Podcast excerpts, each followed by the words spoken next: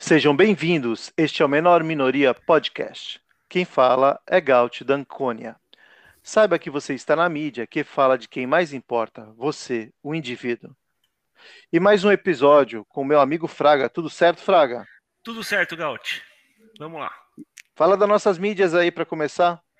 Então, para a galera aí curtir, compartilhar aí nossos vídeos no YouTube, no Spotify, no Anchor, no Instagram, onde, onde encontrar a gente aí, vocês, por favor, curtam, compartilhem, se inscrevam para ajudar aí no engajamento e divulgar as ideias da liberdade. E tudo está descrito aqui nesse, no descritivo aí embaixo do, do episódio. Bom, gente, é, hoje vamos falar de conhecimento, essa relação do conhecimento e a liberdade, né? É, é algo que é, é, algo que se é, desperta e a gente quer trabalhar nessa relação. Então, o nome do episódio é O Conhecimento e a Liberdade. E para isso, a gente traz aqui o Marcelo Gonzaga, que tem um. Tem, ele vai se apresentar, é claro, mas ele tem um curso no Brasil Paralelo que me chamou muita atenção, essa relação do conhecimento, e eu vi várias nuances relacionando o quanto é necessário você ter o domínio da sua própria vida, do ambiente que você vive para se tornar realmente livre. Marcelo, boa noite, obrigado por estar aqui conosco. Imagina, o prazer é meu. Boa noite, Gaut. Boa noite, Fraga. Boa noite. Boa noite. Boa noite, bom dia, boa tarde, em 2023, 2050, nunca se sabe, né? Até o 25 é, ano da grande pandemia. É, Deus nos livre. Eu cismo em sempre deixar claro qual é o momento nas coisas que ficam gravadas, então vocês me desculpem. Não, tranquilo. A gente faz sempre essa piadinha que tá até meio cansativa já, né, Fraga? É, não, mas por enquanto a gente, a gente tá no segundo ano, né? Indo pro terceiro ano da grande pandemia, né? Tá é, tem que sempre lembrar esse assunto pra turma. haja Marcelo, paciência. É, haja paciência. Marcelo, por favor, se apresente, por favor, pro nosso público. Bom, eu sempre, se vocês forem olhar no meu perfil de Instagram, é o negócio mais babaca possível, né? Porque tá lá, eu sou né, marido da minha esposa, pai dos meus filhos, moro na minha casa, filho dos meus pais. Mas fazer uma coisa um pouco mais assim, personalizada, né? Então, deixa eu ver o que, que pode ser interessante aqui no nosso nossa entrevista. Sou formado em Direito, né? Que eu tento fugir desde o segundo ano da faculdade, e por enquanto tenho conseguido, né? E em História, foi uma, uma graduação que eu fiz logo depois, porque já dava aula e gosto muito de história, né? E sou pós-graduado em educação também, que acabou sendo um dos temas que eu acabei focando, né? Se vocês quiserem depois até entrar nessa no mérito dessa questão aí, eu posso dar alguns detalhes do porquê que eu resolvi me dedicar um pouco mais à educação. Além disso, justamente por conta desse interesse, né, fui convidado, né, que você já tinha anunciado, pela Brasil Paralelo para participar do programa deles é, Escola da Família, né? E eu fiz ali um curso rapidinho de seis aulas, se eu não me engano, que eu chamei de Vocação para Educação. Né? Que o objetivo do curso era justamente isso, mostrar que no final das contas, todas as pessoas acabam tendo essa vocação para educação, se não de uma forma, de outra, necessariamente. Aí é só uma questão de você abraçar essa vocação ou rejeitar essa vocação, mas vocação todo mundo tem, né? E trabalho tanto dando aulas particulares, né, até das matérias escolares, dando, fazendo supervisão de sistemas de tutoria, né, para as pessoas que têm interesse, e trabalho assim formalmente na Biblioteca Nacional. Sou chefe de gabinete da Biblioteca Nacional, na gestão do presidente Rafael Nogueira. Não sei se foi suficiente assim como introdução, mas acho que deu para dar uma ideia. Preciso, muito preciso e deixou claro qual o seu seu nível de conhecimento e de formação para nosso papo aqui. Muito nos honra aqui, a gente cada vez mais recebendo pessoas gabaritadas, né, Fraga? Isso aí, as celebridades aqui, pô. Brasil Paralelo. Cadê a celebridade? não, não é qualquer um que, que vai fazer curso lá. É uma ah, deve ser eu. fantástica, pô.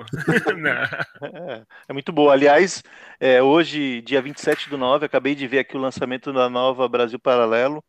E, enfim, quem não conhece, vai lá conhecer que eles estão entrando com streaming. Acabei de ver aqui, fantástico. Quem não sabe disso, procure, que é uma baita plataforma bacana para melhorar o seu nível de conhecimento. Isso aí, nós dois já somos assinantes. Sim, sim. Com certeza. Bom, Marcelo, vou, vou começar com a pergunta relacionada ao nosso tema, a nossa vocação aqui, que é falar do indivíduo das liberdades, né? Beleza. E, enfim, você pode nos dizer de que forma o conhecimento pode libertar o indivíduo? Bom, algumas formas, né? Porque tratando assim desse jeito, como pode libertar o indivíduo, pode ser de várias formas, né? Tem até aquele, aquela frase, né? O conhecimento, a verdade os libertará, né? Então, como que funciona essa história do conhecimento libertar o indivíduo? É, isso depende também da perspectiva que a pessoa tem a respeito da própria vida, né? O que, que se espera de si mesmo enquanto ser humano, por exemplo? Né? Você vendo a sua própria vida, os seus próprios, as suas próprias responsabilidades, as suas vontades, os seus desejos, espera o que daí? Né? A princípio, né, por que, que o conhecimento liberta? Porque sem conhecimento você não espera nada. Né? Se você não se conhece, não conhece o mundo à sua volta, não conhece as possibilidades que essas coisas todas te oferecem, que expectativa você tem? Nenhuma. Né? No máximo, você tem uma expectativa imaginativa, uma expectativa fora da realidade que você não consegue atingir, que vai naturalmente deixar uma pessoa frustrada em alguma medida. Né? Então, vamos começar daí já. O conhecimento liberta, inclusive, no sentido mais absolutamente é, essencial ali da tua vivência. Ele te mostra o que você pode e o que você não pode fazer. Então, eu já acho que já é um começo interessante para a gente pensar nessa questão da libertação do indivíduo. Né? Alguém que não tem conhecimento nenhum a respeito de si, nem do que o cerca, não tem absolutamente liberdade para escolher rigorosamente nada. Ele é uma vítima das circunstâncias. Né? De fato, é, é algo é algo que para começar, você tem que saber quem você é, em que meio você vive, para de alguma forma ter as rédeas da própria vida, né? E aí é, entra a questão do conhecimento. Uhum. Bom, é, e é desejável que o indivíduo encontre uma independência interna. Eu, eu posso afirmar isso ou não? Sim. Ele é, né? É, é desejável. É, lógico, desejável. É, aí, de novo, né? Voltando até, juntando as duas questões.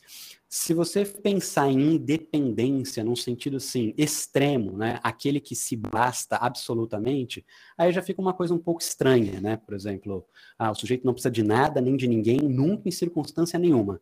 Bom, é um atributo meio divino, né? Talvez você se bastar absolutamente. Então, nesse sentido de libertação, é, acaba voltando para o problema do conhecimento. É sinal de que você não se conhece exatamente ou não conhece a circunstância em que você está inserido. Acaba voltando para aquele problema de você ficar imaginativamente desejando coisas e você vai acabar se frustrando.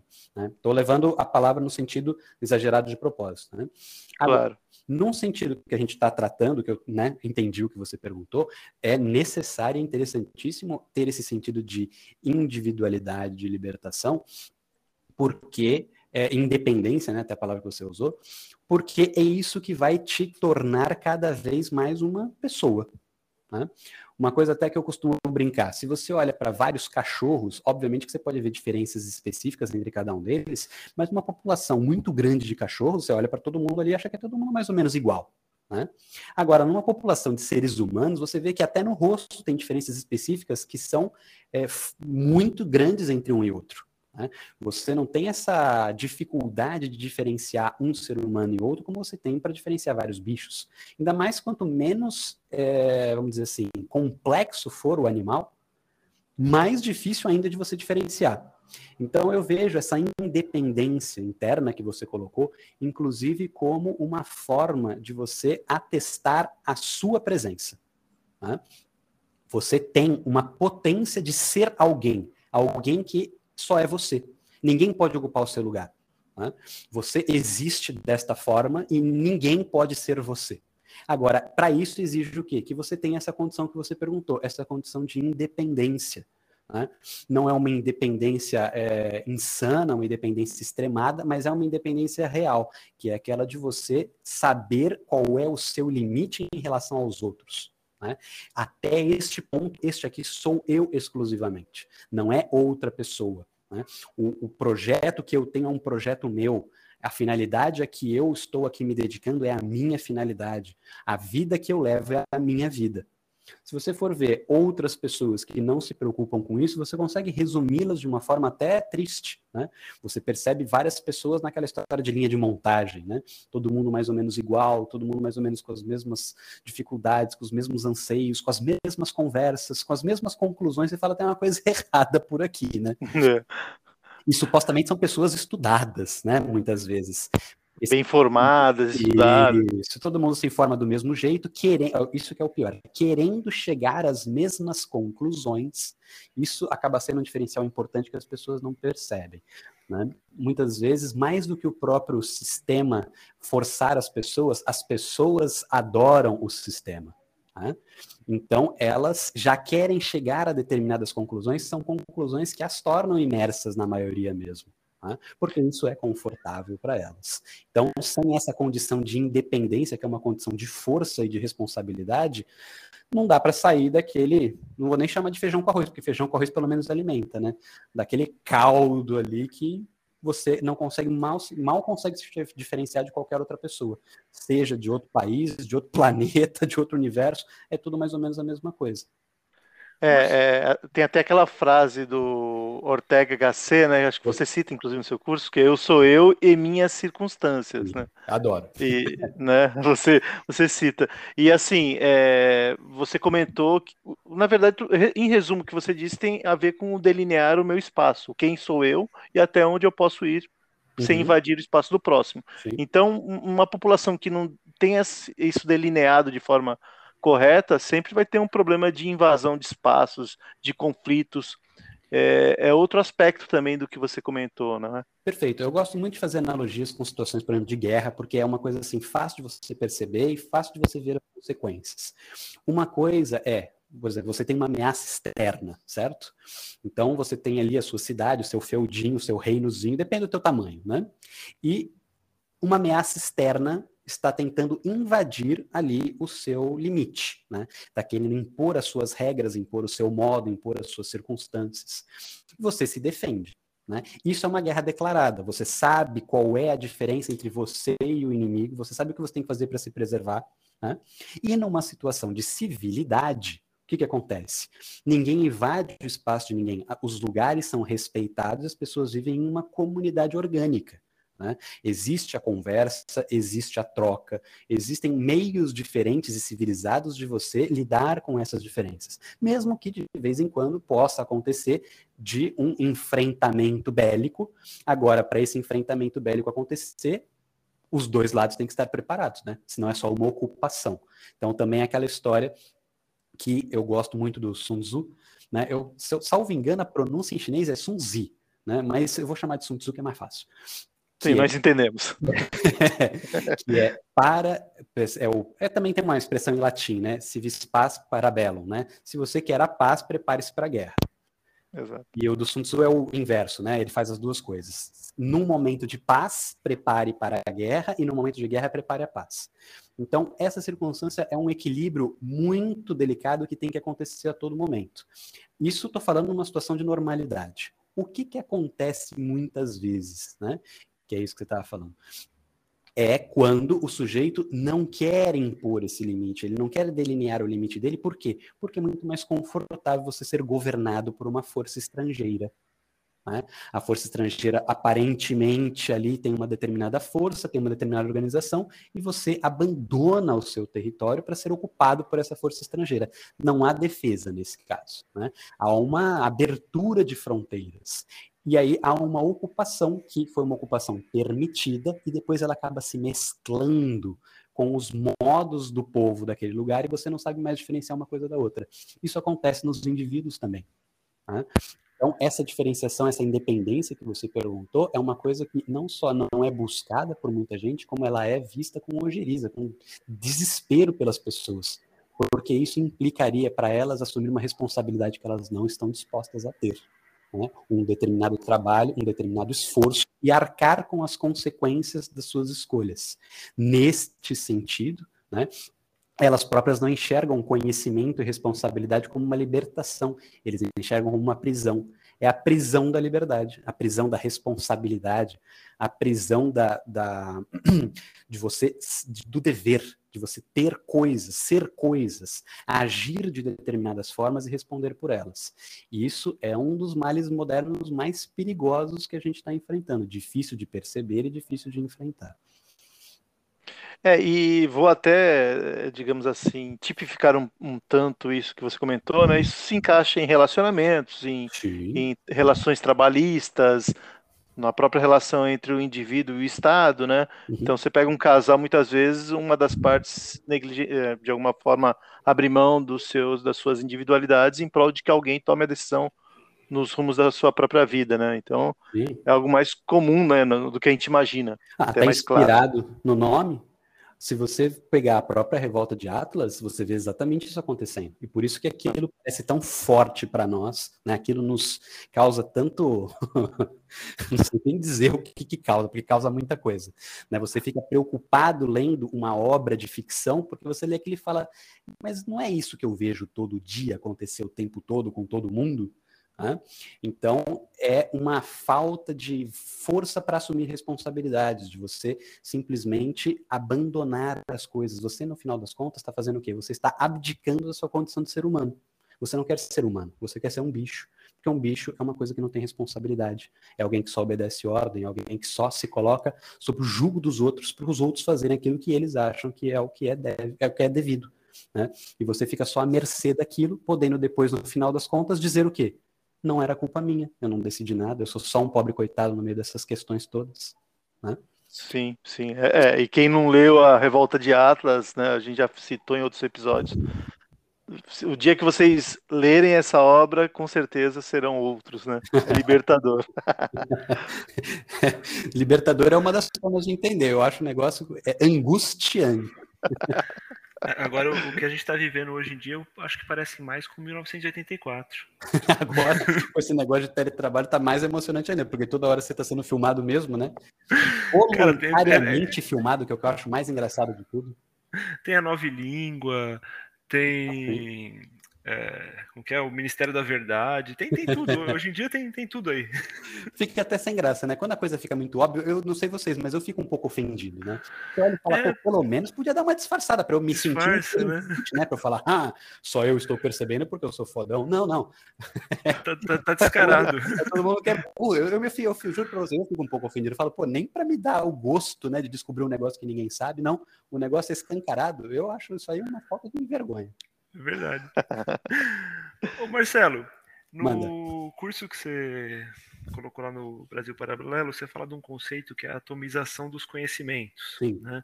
E aí você cita num trecho que é comum você ver os alunos perguntarem para que serve isso, para que serve aquilo. E eu lembro também na época que eu estudava de muitas coisas que a gente aprendia, olhava para aquilo e falava: para que que eu vou usar isso? Algumas coisas eu descobri, outras eu estou esperando até hoje a oportunidade. Normal. de, de forma vamos dizer, na medida do possível, eu, eu, sei que esse conceito lá foram pelo menos 50 minutos, né? o, o que, que você quer dizer com isso? Me é, eu, na verdade, sou um coringa nessa história, né? Porque apesar de eu fazer uma crítica tanto à atomização do conhecimento como a do utilitarismo exacerbado do conhecimento, eu praticamente uso tudo, né? Porque eu dou aula de tudo. Então, quando eu falo que eu dou aula de reforço, eu dou de todas as matérias. Eu sou o cara que uso tudo que aprendi na escola. Então, eu acabo sendo uma exceção engraçada ao que eu mesmo critico. Mas o que, que acontece? A questão da atomização dos conhecimentos, né, você tá, até fez referência ao que eu fiz no curso do Brasil Paralelo, se deve a uma série de fatores. Eu, provavelmente eu nem sei quais são todos os fatores ainda, né? Daqui a pouco descubro um outro motivo da coisa ter sido feita dessa forma. Mas responde a uma série de interesses e de circunstâncias. Alguns são até razoáveis e positivos. Por exemplo, a necessidade didática. Né? É, pelo menos, não vou nem dizer, vou, disse necessidade, mas vamos dizer assim, um teste didático. Né? Pode-se entender que as pessoas entendem melhor o assunto se você quebrar né, nessas caixinhas que a gente chama de matérias. Então, biologia, história, química, física, etc., tudo isso que você tem. E aí você conta aquilo para a pessoa dentro daquele conjunto de conhecimentos e ela os absorve com mais facilidade. É uma interpretação possível, isso inclusive foi um dos motivos. Né? Agora, a, a própria palavra da atomização significa o quê? Não há um contato entre esses conhecimentos. Né? Então, o, a caixinha da matemática e a caixinha do, sei lá, qualquer outra coisa, português, química, física, o pessoal ainda vai falar que não, mas qualquer outra, inglês, são caixinhas incomunicáveis. Então, o sujeito passa, né, no caso da escola, 50 minutos escutando um determinado assunto, para depois ele passar outros 50 minutos escutando sobre um assunto que não tem rigorosamente nada a ver com o anterior. Né? É tipo uma esquizofrenia do conhecimento. Então, isso já é uma circunstância estranha per si, né?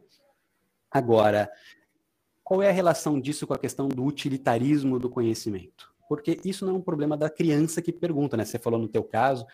Eu, particularmente, não me lembro de ter perguntado, mas eu lembro de ter ficado impressionado quando eu escutei. Mas isso é uma condição que a escola incentiva desde a primeira infância. Se você for notar como a escola lida com os motivos pelos quais as crianças têm que aprender as coisas, você vai ver um determinado padrão. Né? Dificilmente a escola vai chegar naquele conceito aristotélico né, de que todo ser humano, por natureza, deve aprender, deve conhecer. Eu, particularmente, nunca vi nenhuma escola com conhecimento desse jeito. As escolas sempre lidam da mesma forma. Você precisa aprender para, olha lá, para das duas uma ou passar no vestibular, ou entrar no mercado de trabalho, que no frigir dos ovos é a mesma coisa. Né? Ninguém passaria no vestibular para entrar numa universidade se não fosse para posteriormente entrar no mercado de trabalho. Então, vejam, a escola encaminha a compreensão do, da obtenção de conhecimento necessariamente a esta finalidade. Ou seja, se você não vai trabalhar com aquilo, não há necessidade nenhuma de você aprender aquilo. E aí você começa a entender a resistência das crianças a aprender um conjunto enorme de coisas e a ter preferência por outras. Né? Agora, esse é o objetivo que eles dizem que eles têm. Agora, o que o objetivo realmente do ensino público é adestrar o, a galerinha para ser dócil para os objetivos ah, do Estado. É, vamos dizer, um é o objetivo que você diz que você tem, e o outro é o que de fato você tem, ou não? Mas eles não são conflitantes. Porque alguém produtivo é alguém dócil às necessidades do Estado. O Estado precisa de pessoas produtivas. Você junta as duas coisas. É isso, perfeito. Né? Aí vem o seguinte, por exemplo, aí vamos até fazer a, diferenciação entre escola pública e particular, né? Porque aí você tem supostamente os interesses, né, de gente que está lucrando com aquilo e os interesses de do Estado que não lucra com aquilo, só tem gasto, né? Eles não são tão diferentes assim. Por quê? No caso do, do sujeito que está lucrando, ele está fazendo um negócio normal, né? A finalidade do negócio é você obter lucro normal, né? E você tem que, para que, como que você vai ter lucro? Você tem que, em alguma medida, atender as necessidades ou desejos dos seus clientes. Agora, se os seus clientes já têm uma mentalidade toda pronta você não vai lutar contra aquilo. Muito pelo contrário. O trabalho está mais fácil para você. Você vai aproveitar daquela condição para continuar vendendo. Isso é o que as escolas fazem. Tanto que, como que você faz uma reforma educacional do dia para a noite? Muda o Enem. Você está mudando a forma das escolas, você está mudando a forma das pessoas entrarem no ensino superior, que é todo o modelo de venda de todas as escolas. Elas vão se adaptar em 15 minutos. Então, dependendo de como você quiser, o Enem é a porta de entrada para você fazer uma mudança efetiva na educação, seja para pior, seja para melhor. Só para você ter a noção justamente de como funciona nesse sentido, com a perspectiva mais mercadológica da coisa. Agora, o Enem é feito pelo público, né? pelo, pelo, pelo, pelo Estado. E aí você tem, desde o modelo né, que ele foi criado, o modelo de educação em massa, ele naturalmente vai corresponder aos interesses do Estado. E o interesse do Estado é mais ou menos isso que você falou, que pode mudar de Estado para Estado. Aí vem a questão, né? Então a gente vai, pode colocar em termos assim mais simplificados a docilidade dos súditos, né? Até vou usar a palavra súdito de propósito. Agora, essa docilidade do súdito pode ser entendida de outra forma. Ela pode ser uma educação do cidadão? Poder pode. Mas essas palavras vocês conhecem, vocês sabem onde vai parar, né? Educar para a cidadania. Sim. É... E, o, e acaba é, se tornando doutrinação ideológica, né? Porque uma vez que você tem o Estado definindo o que, que as pessoas têm que aprender, você tem um poder muito grande do lado deles de decidir o que, que você quer que as pessoas pensem, né? Perfeito. Mas o grande problema, por exemplo, o homeschooling qual é? O homeschooling, ele oferece uma alternativa justamente a essa uniformização estatal.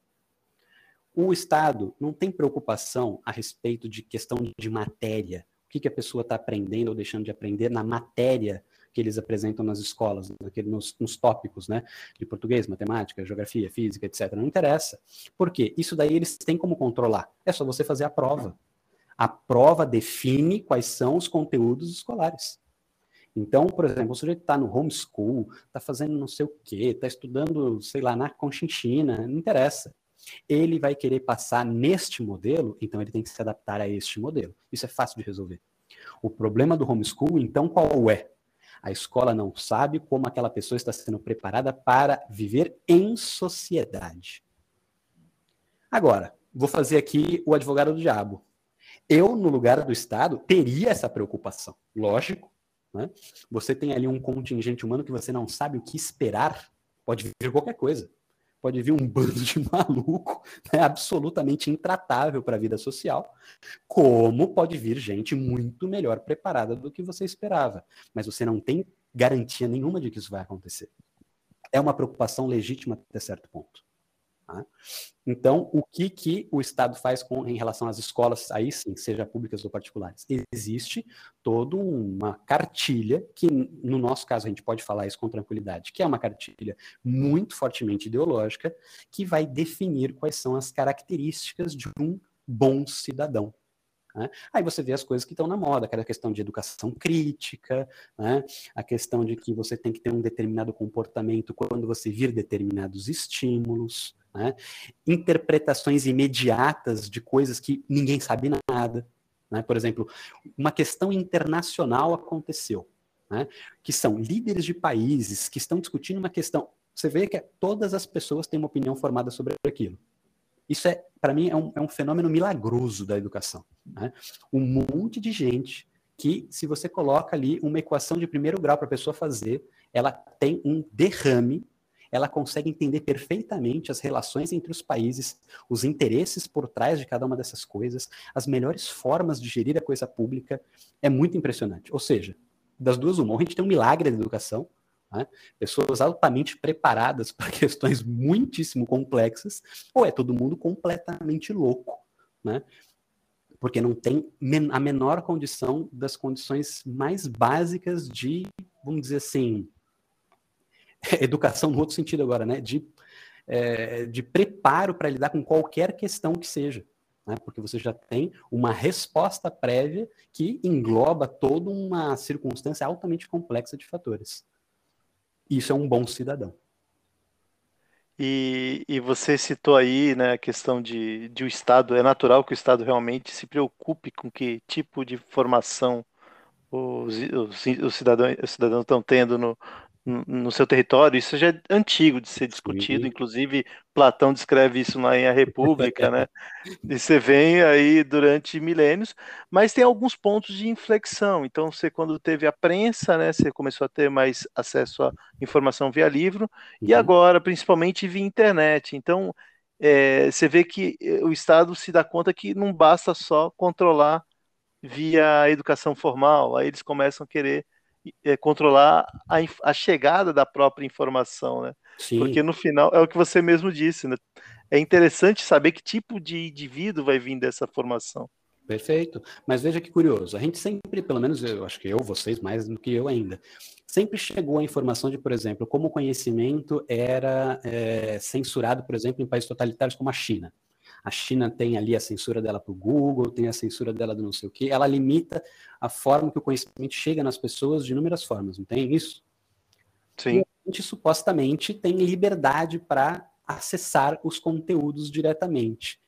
É, faz diferença num aspecto, mas em outro não faz diferença nenhuma. Porque o fato de você ter acesso às informações não quer dizer que você saiba usar bem essas informações, relacionar essas, essas informações umas com as outras, saber diferenciar o que, que faz sentido o que não faz sentido, o que é verdadeiro e o que não é verdadeiro. Vocês veem essa caça, por exemplo, de fake news, as coisas mais absurdas acontecendo, tanto de coisas tresloucadamente falsas sendo atestadas como verdadeiras, até por agências de checagem, como eles falam, e coisas que são, no mínimo, intrigantes, são tratadas instantaneamente como fake news. Então, o que tem aí? A, a, informação bruta não faz tanta diferença porque você já tem toda uma forma específica de pensar a informação. Você cria um monte de pessoas absolutamente despreparadas para lidar com informação, elas não sabem diferenciar uma coisa da outra. Não é mais a circunstância, como nós já tivemos na história da humanidade, onde a informação vem praticamente de uma única fonte ou de duas. Né? Só algumas pessoas escreviam, para essas coisas escritas chegarem nas outras já era um inferno, entendeu? É uma dificuldade terrível. Com a prensa, como você falou, a coisa começou a aumentar.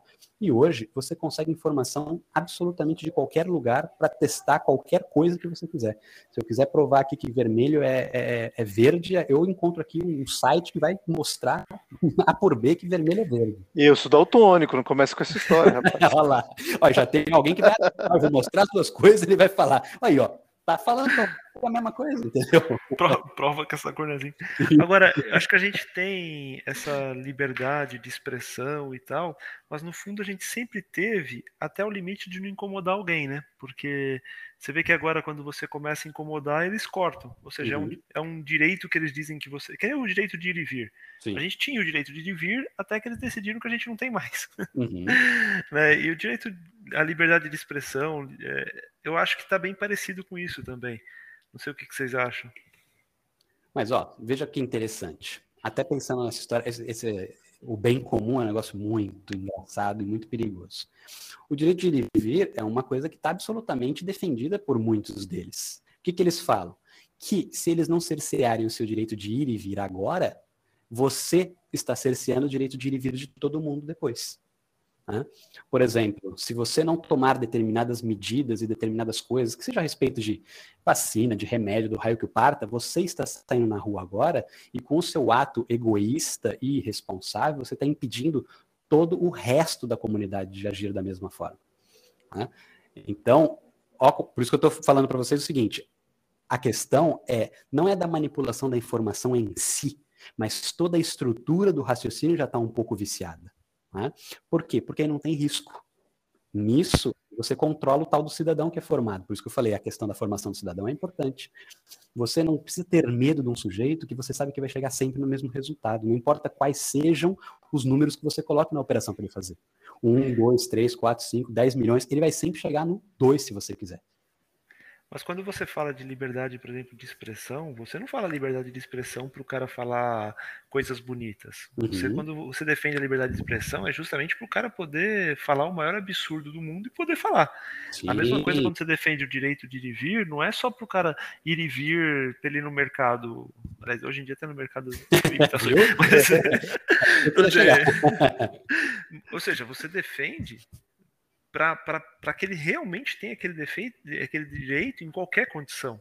Exato. É, então, a, a, por isso que eu falo, o que eles fizeram agora, ou sempre foi, acho que isso. Eu te dou esse direito enquanto eu não, não quiser ele de volta. Uhum. Posso me intrometer um pouco, Marcelo? Lógico, pelo amor Não, Deus. mas é, o que o Marcelo está querendo dizer é o seguinte: alguém programou a, esse software, né? Uhum. Então o resultado vai ser sempre igual, Fraga é, eles vão falar que agora tem concordo, que usar concordo. uma bandana na cabeça. A turma vai seguir, porque tá programado. Você já doutrinou a galera? Não só. Aí vem o que você estava perguntando, ó como fica pior. Aí você fala, eu não quero usar a bandana na cabeça. É a sua liberdade de expressão, não é? Sim. Mas, mas, calma, a sua liberdade de expressão tem aquele limite do não incomodar o outro ou não cercear a liberdade do outro, correto? Exato. Quando você vai sem a bandana, você está colocando em risco a liberdade da outra pessoa de usar a bandana o tempo todo. Porque talvez ela não queira usar. E aí você cria um elemento de instabilidade. Entendeu? Você que é um verdadeiro perigo à liberdade de expressão. Porque todo mundo já queria usar a bandana sem ninguém falar nada. Agora você criou um elemento de angústia. A pessoa pode querer não usar. E ela está errada. E você está atrapalhando ela a pensar da forma correta. Então, a questão aqui é, não importa qual seja a defesa que você apresente, existe um contra-argumento que tem esta mesma defesa por base. Que seja liberdade de expressão, que seja liberdade de ir e vir. É justamente com base nesses princípios, que são princípios corretos, eles vão defender justamente o totalitarismo e a tirania. Esse que é o, o jump do problema da educação, entendeu? Sim, sim. É justamente a questão da programação do software que o Gaud falou. É bem por aí mesmo. Porque a partir do momento que aquilo está pronto e programado e feito, não tem estímulo externo que resolva porque tudo aquilo está sendo interpretado à luz da nova circunstância. Até a questão da novilíngua, que a gente estava brincando a mesma coisa. O que, que, é aquilo? Você já criou toda uma interpretação a respeito daqueles símbolos. Pensar fora daquilo já é próximo de impossível. Né? Você mesmo se questiona da sua moralidade, integridade, inteligência se você questiona essas coisas. Né? É, é uma autocensura, né? Sim, acaba é... sendo uma autocensura. Que é muito melhor do que censura externa. Até Sim. fazendo uma brincadeira, né, numa circunstância que eu estava na rádio, que o, o âncora na rádio estava falando sobre a ditadura militar, que era horrível, que a censura, você via no jornal, né, aquelas partes em branco com, com, com fórmula de bolo, aquela coisa, eu falei, aí eu respondi para ele, eu falei, essa censura era bem meia boca, né? Se fosse eu fazendo a censura, você nunca ia saber que ela estava acontecendo. É boa. É. Vai lá na Alemanha nazista, vê se a SS fazia desse jeito que você está falando. Vai lá na União Soviética e vê se o Stalin deixava passar essa palhaçada que você falou. Ninguém nem sabia que aquilo era daquela forma. Isso é censura de verdade. A censura que a pessoa sabe que está sendo censurada é uma censura que está pedindo, pelo amor de Deus, para alguém falar alguma coisa, né? Então. Eu não acredito nessas coisas assim escrachadas como o ápice da, do, da tirania do totalitarismo, porque não, nunca é assim que funciona. A gente Agora, demora é, é, que a coisa está perigosa. Demora, e acho que a gente está vivendo esse momento, né? Sim. O advento da internet, eu mesmo comento com Fraga, muitas das coisas que hoje eu percebo, para mim, era tão distante há 10, 15 anos atrás, e, poxa, já eram, digamos assim, uma pessoa bem formada para o padrão nacional, né? Uhum. Nós, né? É, Nós, né? Eu falo o próprio mas... libertarianismo, eu nunca tinha ouvido falar, eu sou um libertário, é, mas há cinco anos atrás eu nunca tinha ouvido falar disso. Não, não tinha nunca essa palavra tinha passado pela. nem sabia que, era Ludwig, nem sabia quem era Mises, né, o Fraga? Isso, não, não conhecia Mises, Rothbard, é, nada, cara. É, isso sim é incrível como só pode ter sido intencional que isso foi escondido. Sim, uma medida foi escondida, mas e agora você vê o seguinte: se você lê, por exemplo, a refutação da economia planejada, né? Você olha aquilo e fala, bom, está refutado, é impossível, já deu para ver que economia planejada é um negócio sim autocontraditório. Agora, se você der para determinadas pessoas lerem, elas não chegam a essa conclusão. Né? Ao contrário, elas acham que o sujeito que escreveu aquilo é um, um safado, né? Que está inventando moda, ou seja, a informação que, voltando nesse tema, a informação não é suficiente. A informação não é suficiente. Por isso que eu falo, a questão da censura é o menor dos problemas. Porque aí eu até o, acho que foi o Gato, né, que falou da autocensura. Se você for levar nesses termos, isso é muitas vezes mais perigoso, porque a pessoa não tem liberdade de pensar a respeito dela própria. Ela já tem uma um, uma caixinha pronta que ela simplesmente usa aquilo ao bel prazer. Ela não tem a capacidade de fazer essa autocrítica, né? essa reflexão a respeito das suas próprias decisões, da sua própria, própria forma de pensar, das coisas que ela toma como verdadeiras e das coisas que ela toma como falsas. Então, aí não tem informação que resolva, muito pelo contrário. Cada nova informação acaba sendo uma reafirmação das suas próprias crenças. Aí é impossível, a pessoa é uma absoluta fanática de de nada, ou dela própria, né? Sei lá como é que isso aí funciona. É, e, e, e, um argumento que eu escuto muito quando a gente começa, digamos assim, a problematizar muito a realidade, né? Porque de alguma forma quem está distante do dia da, da, do que a gente está discutindo aqui está problematizando, dramatizando. Mas um argumento, ah, como que esse mundo que vocês estão retratando alcançou esse nível de desenvolvimento tão grande, né? Quem está vendo agora.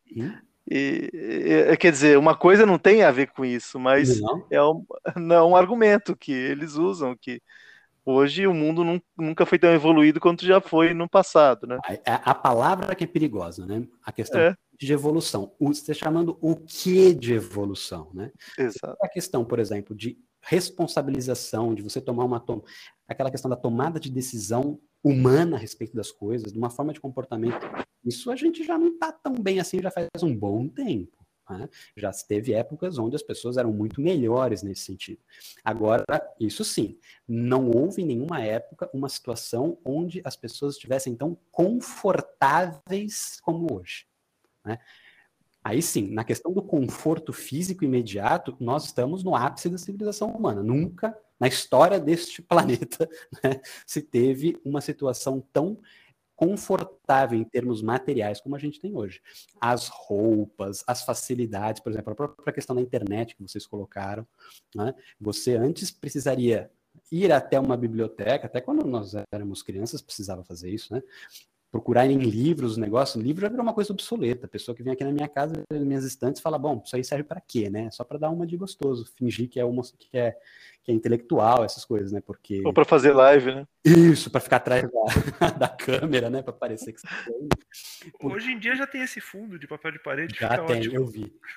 Então, livro para nada. Você consegue fazer uma pesquisa rápida na internet. Então, na questão do comodismo, nós estamos muito avançados. Mas eu particularmente acho que esse mesmo comodismo é uma das causas da gente ter decaído moralmente tanto.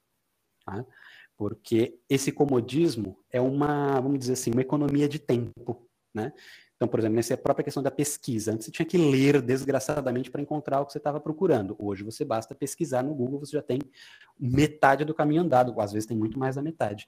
Esse tempo que você ganhou serve para é. Né? Se ele só serve para você conseguir cada vez mais acomodação e comodismo, vocês já viram que isso acaba ficando um círculo vicioso bem perigoso, né? Ou para você, aí sim, se deliciar com a autoglorificação de si mesmo. Não no sentido, né, até que no Tô até estou falando da referência da Ayn Rand porque eu, eu li o, tanto o Fountainhead, né, o A Nascente, quanto o Atlas Shrugged, eu gostei dos dois livros. Eu gostei muito mais da Nascente do que da Revolta de Atlas. E lá ela usa muito essa questão do o, homem, né, se glorificando, aquela coisa, mas ali é uma, uma importância do ser humano, né? E não isso que eu estou falando agora, essa autoglorificação do aspecto mais superficial do humano, que é o prazer, né? Esse negócio de hedonismo. Então, essa essa dedicação quase que exclusiva à busca de mais prazer, isso aí moralmente é absurdo, é ridículo, né? E isso faz com que a própria inteligência acabe decaindo, faz com que você tenha preferências intelectuais esquisitas, que você renegue a, a, própria circunstância, a própria realidade, porque não é conveniente. Então, isso cria gatilhos perigosos para a gente decidir e interpretar as coisas. Então, aí sim é a resposta daquela questão. Evoluído depende do aspecto. Num aspecto, com certeza. Mas eu, particularmente, cada vez mais acho que essa evolução é uma das causas da nossa decadência. É, e, e, esse aspecto que você comentou da Iron Rand na nascente, né? Do, do indivíduo se auto-glorificando, se auto... é muito presente no, no, tipo, no tipo brasileiro, não sei se você concorda, né? Hum. Como fala o, o Olavo, ó, é, é comentando sobre o diploma, é para mostrar para a mãe, né? Que, ah, tô aqui com um diploma de doutor, é. Sim. Né? Então... o diploma, o que, que acaba sendo? Primeiro, né? O que é o diploma que não uma, um aval social para você dizer que sabe o que você já saberia, né? De qualquer forma. O diploma acaba sendo mais ou menos isso. Eu agora posso atestar para a sociedade, para os outros, que eu sei uma coisa. Se você sabe ou não sabe, o diploma não pode dizer. Né? Então, é só literalmente para inglês ver o negócio. Né? E outra, aqui nós acabamos vinculando isso a todo tipo de ao mercado de, trabalho como um todo. Né? Então você só é aceito enquanto um ser humano possível, né, é, produtivamente viável, na medida em que você tem ensino superior. Isso é insano, isso não faz o menor sentido. Né? Porque você tem um alto nível de especialização para toda e qualquer atividade, inclusive é simples, isso cria um baita de um colapso no sistema. Lógico, porque isso vai exigir salários cada vez mais altos, porque você tem uma especialização cada vez maior, e as atividades não, tem, não exigem esse nível de complexidade todo. Né? O ensino fundamental chama fundamental por um motivo. Né? Porque, a princípio, isso que você aprende ali é o fundamental para você conseguir viver. Ou seja, a pessoa que está formada no ensino fundamental, ela tem que conseguir fazer praticamente tudo. É? O ensino médio, o ensino superior é para coisas que pessoas comuns não conseguiriam fazer. Por exemplo, fazer aquele rocket science, né? Vou desenhar um, um foguete espacial. Bom, isso de fato o ensino fundamental não poderia te dizer.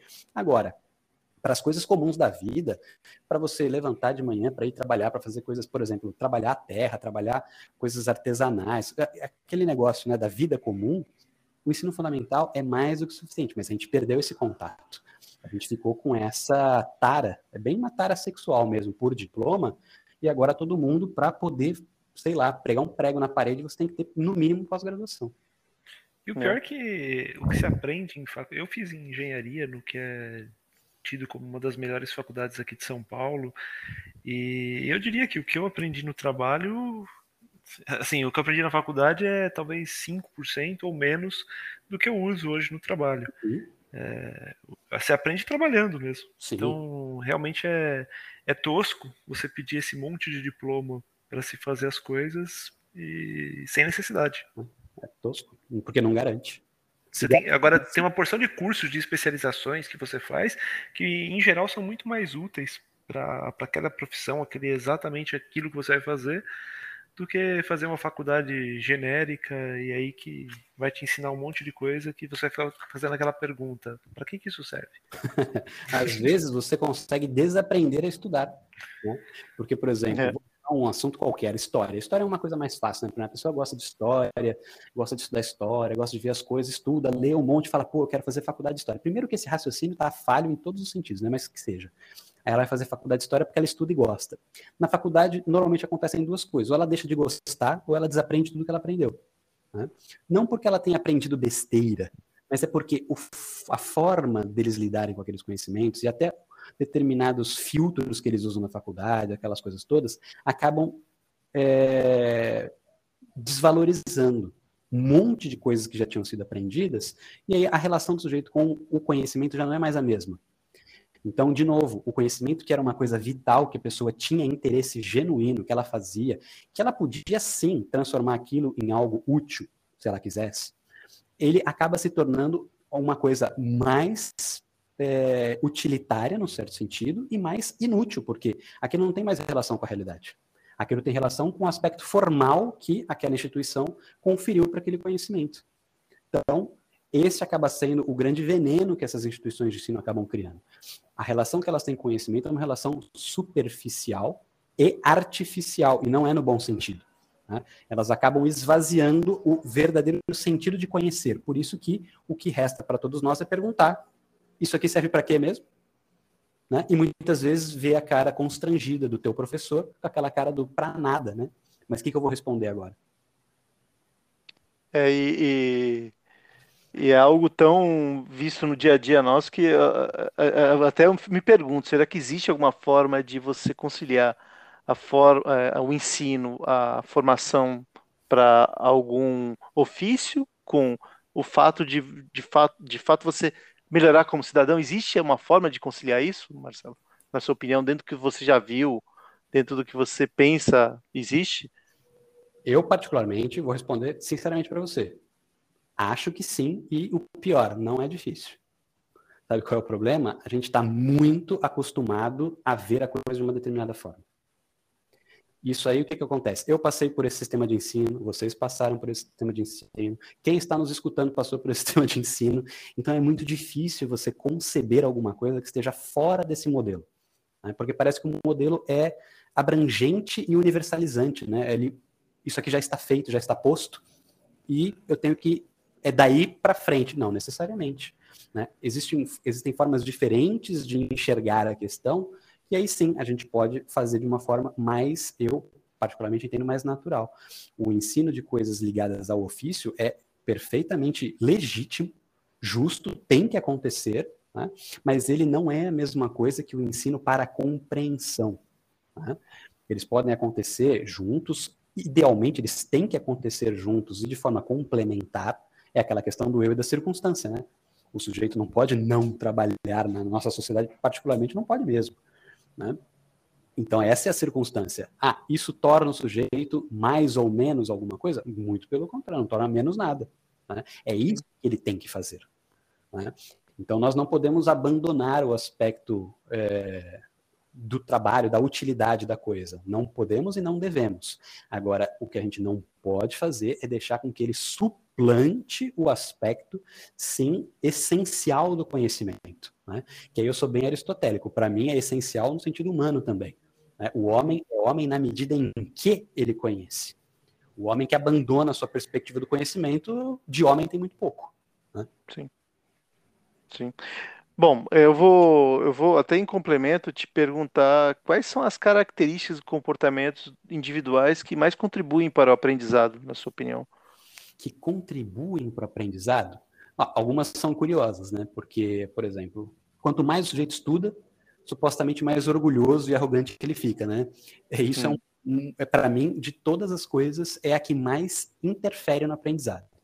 O sujeito que aprende tem que ser humilde quem já sabe não aprende. Né? Então, por exemplo, se eu for ensinar para vocês, o Gaut é engenheiro, né? Ele falou? Sim, eu sou engenheiro também. Ah, os dois são engenheiros. Nós somos engenheiros. É. Né? Quando eu falei que ia participar, ela falou: Bom, o Gaut não for engenheiro, eu vou dar um escândalo. Eu falei: Eu vou perguntar. Porque ela sacou? Lógico, né? Porque o Gaut, é, ela também leu, né? O Gaut. Ele... Ah.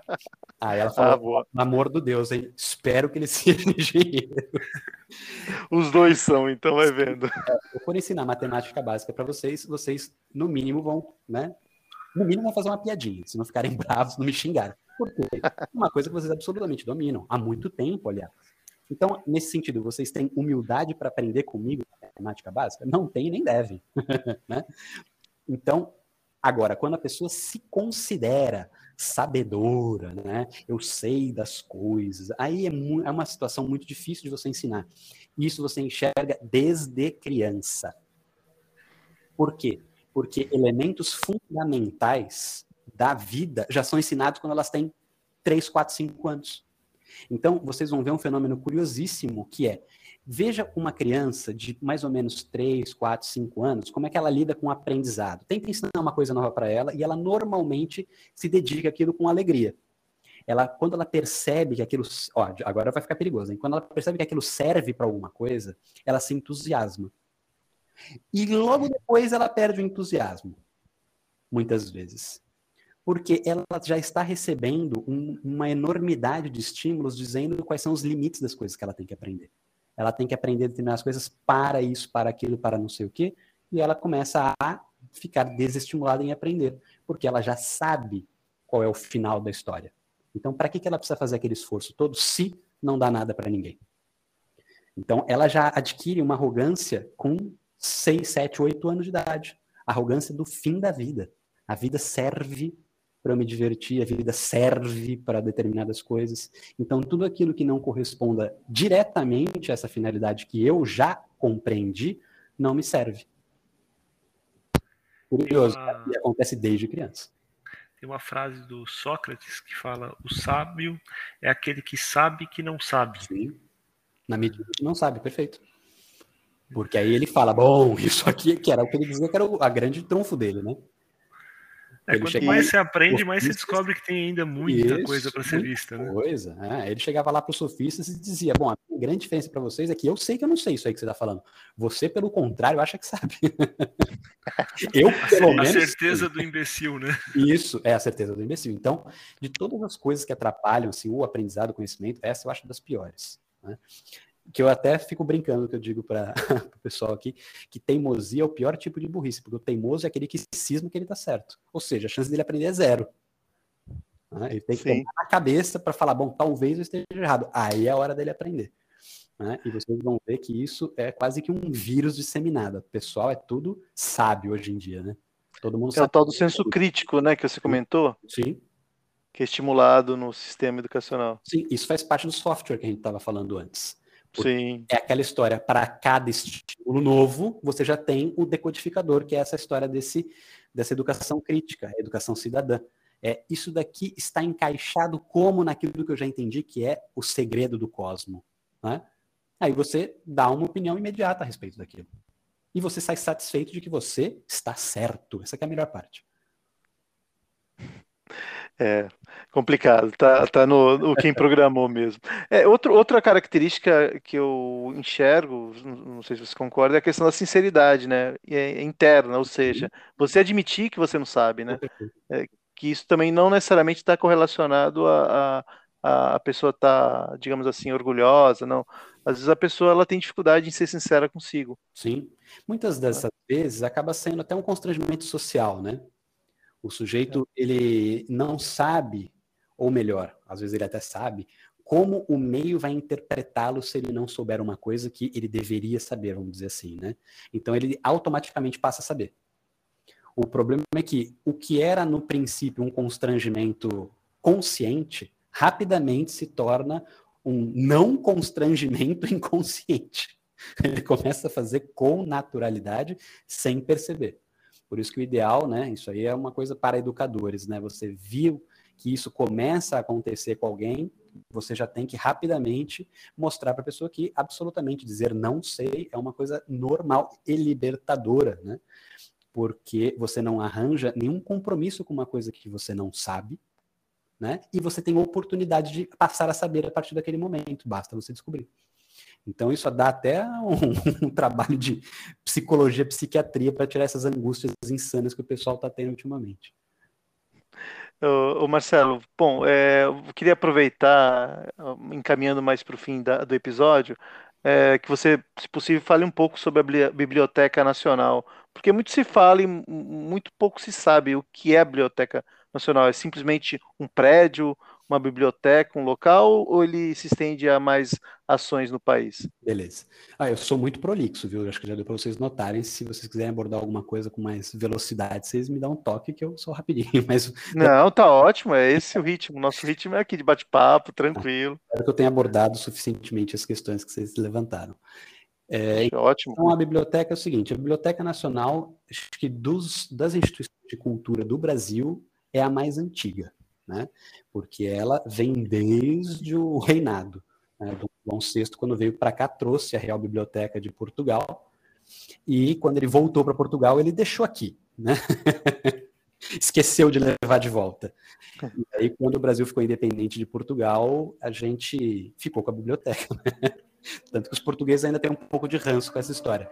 Mas a gente comprou a biblioteca deles, depois foi muito bem comprado, diga-se de passagem, não foi nada barato e ficamos com a biblioteca, né, que era a biblioteca do Dom João. Então, ela já tem esse histórico de antiguidade, né? Ela não é mais no mesmo prédio, né, que, que começou, já mudou várias vezes. Esse prédio, que é o chamado prédio sede da Biblioteca Nacional, foi construído na República, um prédio lindíssimo, para quem tiver oportunidade, quando tiver aberto, vá, porque a biblioteca fechou por conta da pandemia. Depois a gente aproveitou que ela estava fechada e começou a fazer obras né, de restauração, de combate a incêndio, essas coisas todas.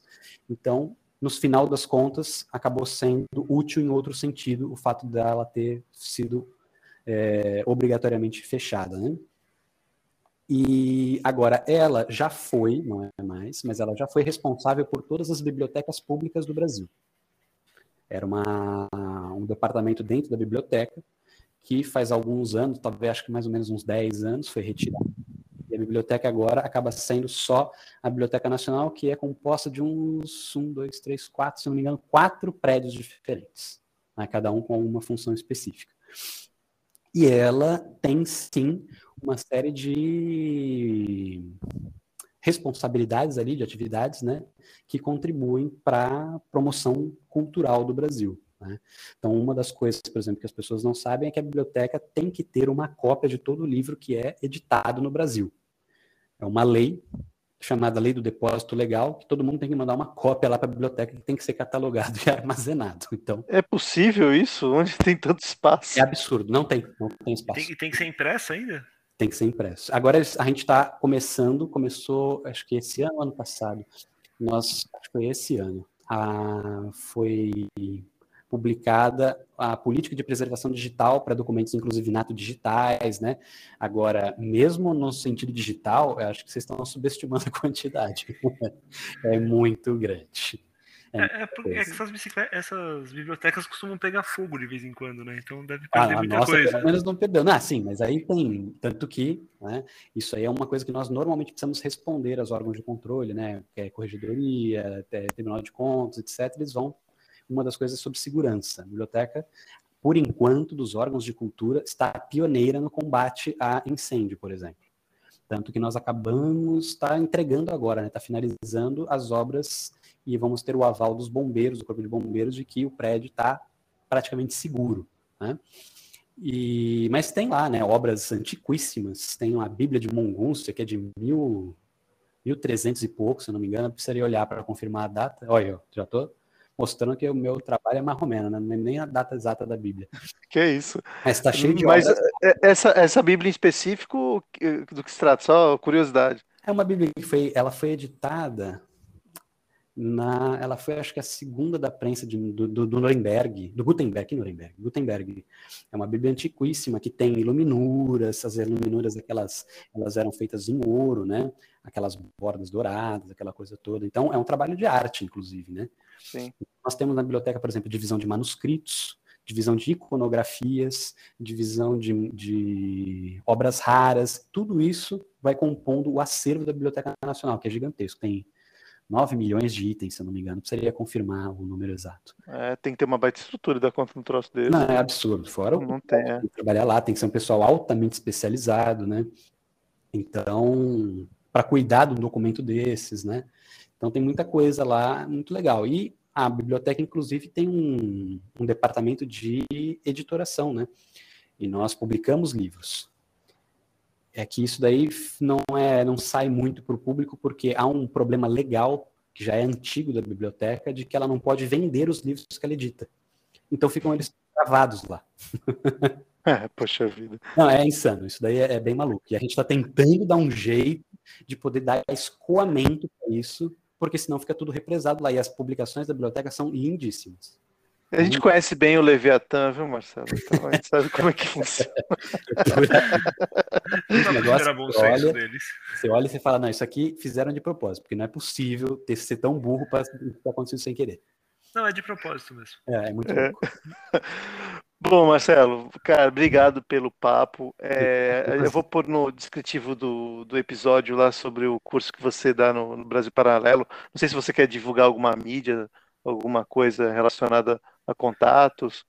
Ah, não sei. Ah, por exemplo, uma das. É que eu estava gravando uma aula antes de vir aqui com vocês. É um, um grupo que está sendo formado agora, né? Já tem um monte de horas de aula, de coisas gravadas. Eu estou dando aula sobre teatro grego. E, e eu combinei lá com, com o dono que ele quer que, na, na, medida do possível, eu grave sobre todas as peças do teatro grego. Eu falei, isso aí vai longe, então. então, é, ou... chama Super Sentido. Depois, se vocês puderem, dar uma olhada na...